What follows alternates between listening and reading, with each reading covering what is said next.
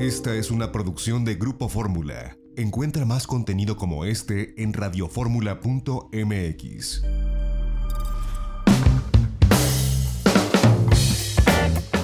Ya estamos de regreso en itinerario turístico en este sábado y yo le agradezco que esté de este lado del micrófono nuestra productora Lorena Bracho González que estuvo con nosotros como la vieron en la mañana en Telefórmula con nosotros allá en Guanajuato. Lorena, ¿cómo estás? Muy bien, José Antonio, muchísimas gracias por tenerme de este lado. Pues como escuchaste, narraba yo esta experiencia en cuatrimoto, esta experiencia de eh, pues las callejoneadas. Pero a ti, ¿qué te pareció Guanajuato? Tenía ya mucho tiempo que no estabas en la ciudad de Guanajuato y en San Miguel de Allende, a donde fuimos después.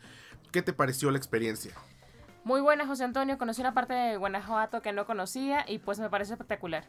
Ahora, eh, pues fuimos a San Miguel de Allende. Llegamos al viñedo Cuna de Tierra, que bueno, pues es eh, icónico porque comenzó con la industria vinícola en esta región del país. Fue el primero, nos decían, plantaron los viñedos allá en los años 90 eh, y en 2005 sale su primer etiqueta comercial. Así que pues desde entonces comenzaron a hacer historia, cuna de tierra. Y la verdad es que le han puesto unas instalaciones muy lindas. No sé qué te pareció este recorrido. Ya habíamos ido hace unos 7 años y la verdad es que lo vimos muy renovado con muchas cosas diferentes. ¿Qué te pareció el recorrido ahí en Cuna de Tierra?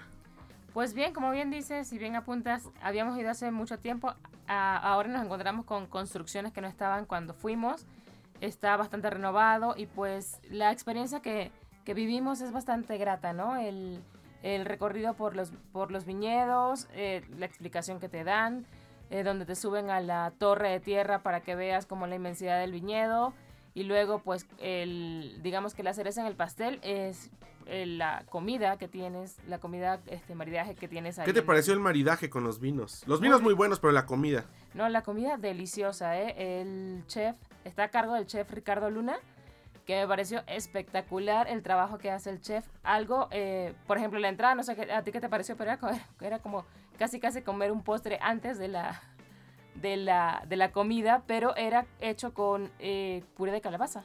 ¿Qué te parece si escuchamos al chef Ricardo Luna lo que nos dijo en esa tarde que estuvimos con él? Vamos a escucharlo.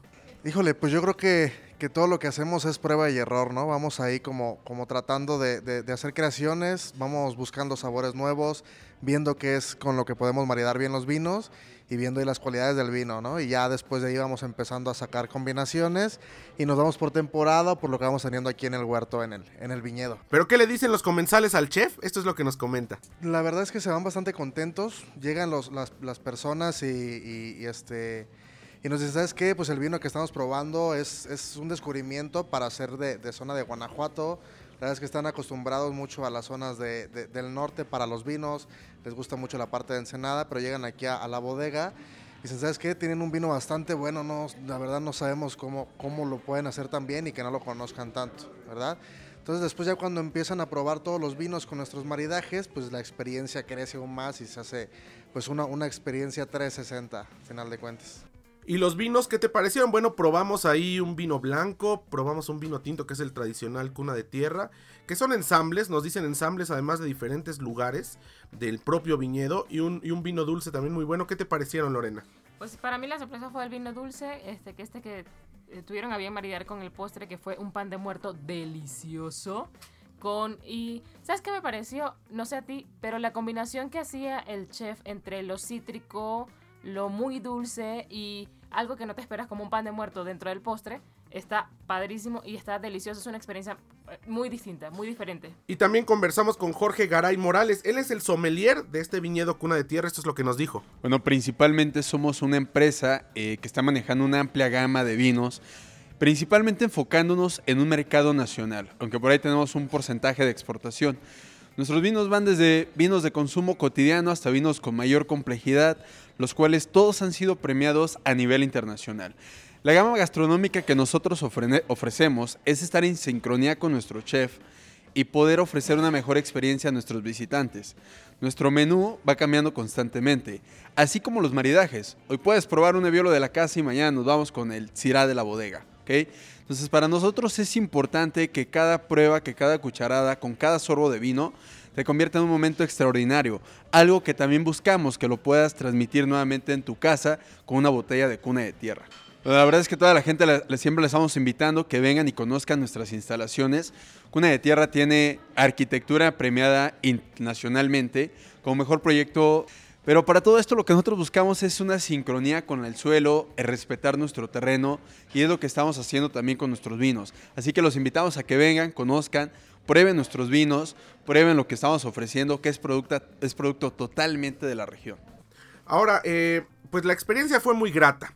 A mí lo que me saltó es lo mismo que hace muchos años y creo que ahí tendrían que poner ojo tanto la gente de Cuna de Tierra como la gente Cultura del Estado de Guanajuato, es la historia que cuentan con relación a los viñedos. Eh, ya lo habíamos escuchado eso antes, Lorena. Argumentan en Cuna de Tierra que la prohibición para sembrar vides y el hecho que arrancaran los viñedos de la zona de Dolores Hidalgo fue una de las causas por las cuales el cura Hidalgo se levantó en armas para liberar al país, para independizar al país en 1810, cosa que no tiene ninguna referencia ni valor histórico. Nos comentaban que el 14 de septiembre de 1810 se establece la prohibición, una de tantas que hubo, porque sí hubo prohibiciones para sembrar eh, viñedos en, en la Nueva España, y que casualmente un día después se levantan en armas porque ya habían arrancado los viñedos. Tardaba mucho en llegar. Primero, la eh, reglamentación, digamos, y después que pudieran arrancar los viñedos, eran diligencias de México a Dolores Hidalgo tardaban, entonces Dolores Guanajuato tardaban días. Y bueno, son cosas que no necesitan, no necesitan entrar en esas polémicas que no tienen un sustento histórico, hacen un vino muy bueno, pero sí deben de, eh, pues, eh, checar sus fuentes para no dar información errada, porque quien no conoce la historia de México, sobre todo extranjeros, pueden irse con esa idea que definitivamente no tiene ningún sustento histórico. Pero fuera de ese detalle, Cuna de Tierra tiene unos vinazos, me parece un lugar excepcional y ojalá pronto le pongan un hotel para que la gente pueda quedarse ahí. Después fuimos a pues San Miguel de Allende, el año pasado hicimos ya eh, un par de programas desde San Miguel de Allende, Lorena, donde pudimos ver pues el espíritu que tiene esta ciudad, pero hicimos algo diferente. Fuimos a Cañada de la Virgen, una de las mil zonas arqueológicas. Yo no sabía que eran tantas que existen y que se han descubierto en Guanajuato. Una región que fue originalmente pues edificada por los toltecas, después fue tomada por los otomíes siglos después e incluso fungió como una, frontera de la parte mesoamericana con la parte de Aridoamérica, América del Norte, donde eran tribus eh, pues nómadas. ¿Qué te pareció la experiencia? Tú has visitado muchos sitios arqueológicos en México y en otros lugares del mundo. ¿Cómo viste este sitio arqueológico? Pues primero, como muchos, este, creo que nadie tiene como en, en la mente que en Guanajuato hay zonas arqueológicas, ni menos de como del tamaño que vimos de esta de la, de la Cañada de la Virgen. Me pareció muy bueno. ¿Sabes qué? Eh, hay que destacar la organización que tienen a la hora de, de ir a visitar esta zona arqueológica. Llegas al CAF, que es el Centro de, ah, de Asistencia al Visitante o de Atención al Visitante, y pues ahí este, gestionas todo, pagas tu entrada, son 39 pesos. Y luego ellos ahí eh, no te permiten entrar con tu automóvil hasta la parte de la, de la zona, ¿no? De, de la- de la, de la zona arqueológica. Ellos organizan, te llevan, este, usan un transporte que ahorita está limitado el número de, de personas que pueden usarlo por la cuestión de la pandemia. Al 50% siempre vas con un lugar vacío. Exactamente, este, y son aproximadamente 7 kilómetros que te llevan ellos en, en en ese coche y luego caminas más o menos un kilómetro más. Entonces, este, realmente desde que vamos entrando te van contando, hay guías que son de la zona, que eso también hay que, hay que resaltar, que son personas pues que viven alrededor, muy cerquita de las zonas arqueológicas y pues han, intentado como involucrar a la gente local en, este, en esta cuestión de los guías de, de turistas. Ahora con nosotros estuvo pues un guía de la localidad, Ubaldo Velázquez Ladrillero, una persona de pues de la región que más nos dice eh, que estas zonas arqueológicas le han dado empleo y han capacitado a la gente que vive pues en estos pueblos. Este esta zona arqueológica Cañada de la Virgen está a unos 35, 40 minutos de San Miguel de Allende. No es que esté tan lejos, pero es una zona eh, complicada por curvas y de pronto un empedrado muy tradicional al entrar a esta zona arqueológica. Pero lo que llama también mucho la atención es que ha logrado, porque es, es- es nueva, bueno, nueva en cuanto al descubrimiento. No Bueno. tiene, ¿cuántos años tiene? En 1985 fue cuando empezaron como las excavaciones y empezó, eh, o sea, se abrió al público en 2011. Entonces sí tiene bien poquito, nueve años, este, aproximadamente, digamos, abierta al público. Entonces sí es poco conocida. Yo creo que los datos también le hace falta un poquito más de información, porque obviamente es muy reciente en cuestiones de, tiempos de, arqueológicos, digamos, de expediciones o de, este, investigaciones arqueológicas. pero, intentan hacerlo lo más eh, cercano posible a lo que tienen ya ellos, este, digamos, de conocimiento. Y le da esto un sentido de pertenencia a la comunidad, porque al final del día redescubren sus ancestros. Estamos de acuerdo, somos un pueblo mestizo en diferentes, eh, digamos, con diferentes razas que han tenido que ver con lo que hoy es México, con lo que hoy es Guanajuato, pero la gente de la región pues puede descubrir y redescubrir quiénes fueron sus antepasados prehispánicos, además de los peninsulares que llegaron en algún momento y que pues dominaron prácticamente toda la zona del Bajío. Y esto también pues es un pues eh, timbre de orgullo para la gente que vive por ahí porque puede ver dónde estuvieron sus antepasados, puede ver pues estas majestuosas, es una pirámide la que vimos, una zona arqueológica de verdad espectacular que además tiene también una condición astronómica porque en los primeros días de marzo cuando viene el equinoccio de primavera eh, el sol pasa exactamente frente a los dos montículos que tiene la pirámide y entonces esto lo han comprobado los arqueólogos y los, eh, la gente que ha estudiado este sitio que tiene una connotación también astronómica y esto principalmente lo orientan hacia la cultura tolteca que como sabemos pues fue una de las más importantes y más antiguas en Mesoamérica que dio origen también al mundo maya. Y bueno, pues podríamos eh, eh, debatir mucho sobre estos descubrimientos arqueológicos, pero vale la pena visitarlos. Y con estos protocolos de sana distancia, qué mejor. Ahora, Lorena, tú también eres una gran comensal. Y vi que en tus apuntes estabas eh, remembrando los restaurantes que visitamos. ¿Qué te parecieron los restaurantes que pudimos visitar tanto en Guanajuato como en San Miguel de Allende? Pues en Guanajuato me encantó Amanchi. Te digo que esto fue una de las, de las joyas que conocí ahora que no conocía Guanajuato. Delicioso. Es una combinación entre comida vasca y mexicana. Es una fusión eh, que me pareció espectacular. Probamos una eh, aguachile de ribeye que no, o sea, sí se escucha, así como se escucha, aguachile de ribeye, nunca te, podía, te pudieras imaginar que eso existe, pero existe y es una delicia. Y bueno, eh, después fuimos a cenar. Bueno, ahí hubo muchas cosas. El chamorro en. el este, chamorro confitado, también está delicioso. Qué baro. Las tortillas que tienen injertada, sí, injertada la hoja santa. Eh, de verdad, una cosa espectacular. Fuimos a cenar en San Miguel de Allende al Hotel Matilda. Hace muchos años en De Viaje en Fórmula.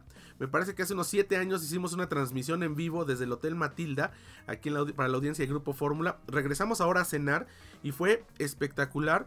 Los ramen que tienen, esta eh, comida oriental, pero además también cocina local, vaya, me sorprendió. Así es. Bueno, tienen, eh, este ramen es de otro restaurante que ahorita no está abierto al público por la cuestión de la pandemia, pero es está, está ahí en, el Hotel Matilda. La carta está ahí en el, en el Hotel Matilda y en el restaurante del Hotel Matilda. Este, y delicioso. Probamos, como bien dice este Toño, un ramen. Probamos unos. Eh, ¿Cómo se llaman estos? Recuérdame el nombre. Los dumplings. Los dumplings están deliciosos. Y bueno, pero yo creo que mi máximo fue el tamal de pato pibil. No sé a ti qué te pareció. Muy parecido a un pib, a un pollo, con sus debidas distancias, porque este era un tamal, no era un pib. Pero sí era un pato cocinado como con la salsa de achiote de la cochinita pibil. Delicioso, la masa con, una, con un punto de verdad eh, que lo desea uno en cualquier tamal.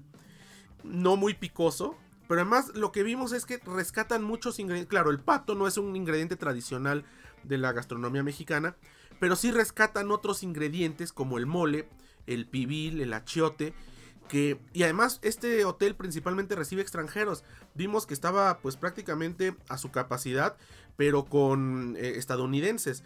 Y qué bueno que se esté difundiendo a través de restaurantes como este un poco de la gastronomía mexicana de todo el país ahí en Guanajuato. Bueno, y además del tamal, yo probé unos raviolis de barbacoa que estaban de Dios de mi vida, qué ricos. O sea, es medio pesadito para la noche, pero deliciosos. Y bueno, tienen una carta de vinos muy amplia. Y la verdad es que lo comentábamos, se puede encontrar... Eh, estos son restaurantes muy, muy, muy, eh, muy exclusivos. Los precios no son tan elevados como un restaurante eh, caro en México. vaya, son, tienen los costos de, de un buen restaurante.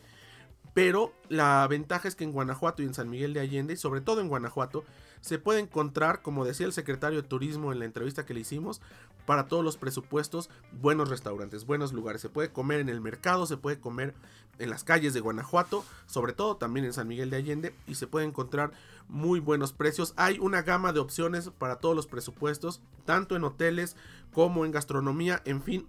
Eh, ¿Algo más que quieras agregar, Lorena, antes de que Sí, se nos acabe el que, programa? dices, ahorita que dices que hay presupuesto este, para todos, eh, nos comentaban también quienes, quienes nos recibieron de, de la Secretaría que eh, los fines de semana se ponen alrededor de la presa La Olla puestitos de que venden eh, así como comida de calle, incluso los restaurantes, así como La Manchi y otros restaurantes de mucho renombre en Guanajuato, ponen también sus carritos. Entonces Sus es- food trucks. Exactamente.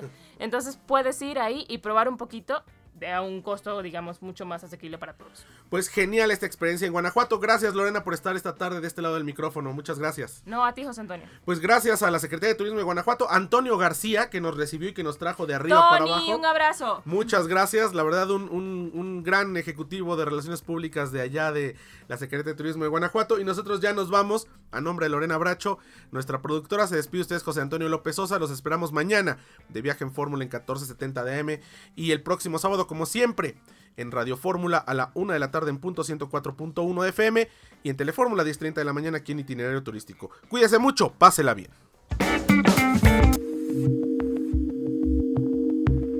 XEDF FM 104.1 MHz, donde tu opinión abre una conversación, transmitiendo con 120.000 watts de potencia desde la Torre Latinoamericana Piso 38 en la Ciudad de México. www.grupoformula.com.mx.